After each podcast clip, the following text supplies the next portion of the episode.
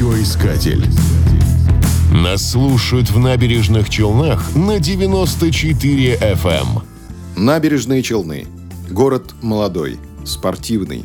Его уроженцами являются многие известные спортсмены. Список открывает легендарный Владимир Чагин, пилот команды КАМАЗ-мастер, семикратный победитель ралли-Дакар. В 1996 году он впервые сел за руль гоночного автомобиля и сразу выиграл супермарафон Париж-Ульяновск-Улан-Батор. У Чагина было 63 победы на этапах Дакара в одном зачете. В истории ралли аналогов нет. Гонщик является почетным гражданином набережных Челнов и носит звание заслуженного камазовца. Фердаус Кабиров – еще одна звезда ралли-Дакар. Ему дважды удавалось победить в этих престижных международных автогонках. Еще будучи студентом Казанского авиационного института, он начал заниматься в спортивном клубе и в 1980 году впервые принял участие в чемпионате СССР по авторалли. В экипаж спортивного КАМАЗа Кабиров пришел в 1992 году.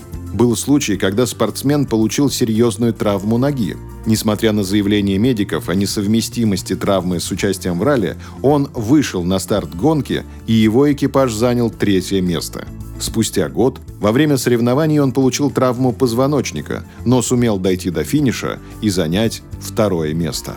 Но не только автогонщиками славятся набережные Челны. Уроженкой города является Гульнара Галкина-Самитова, которая впервые в олимпийской истории стала чемпионкой на дистанции 3000 метров с препятствиями. А Энже Хамидулина пять раз становилась чемпионкой мира по армспорту, так называют борьбу на руках между двумя участниками. А еще родом из Челнов Тамара Танцекужина, семикратная чемпионка мира по стоклеточным шашкам среди женщин. Такое количество рекордсменов появилось не на пустом месте. В Челнах имеются собственные футбольные, хоккейные и волейбольные клубы, а также большое количество спортивных сооружений.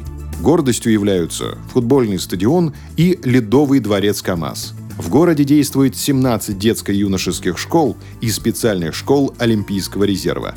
Это дает надежду, что в будущем набережные Челны порадуют нас новыми чемпионами мира.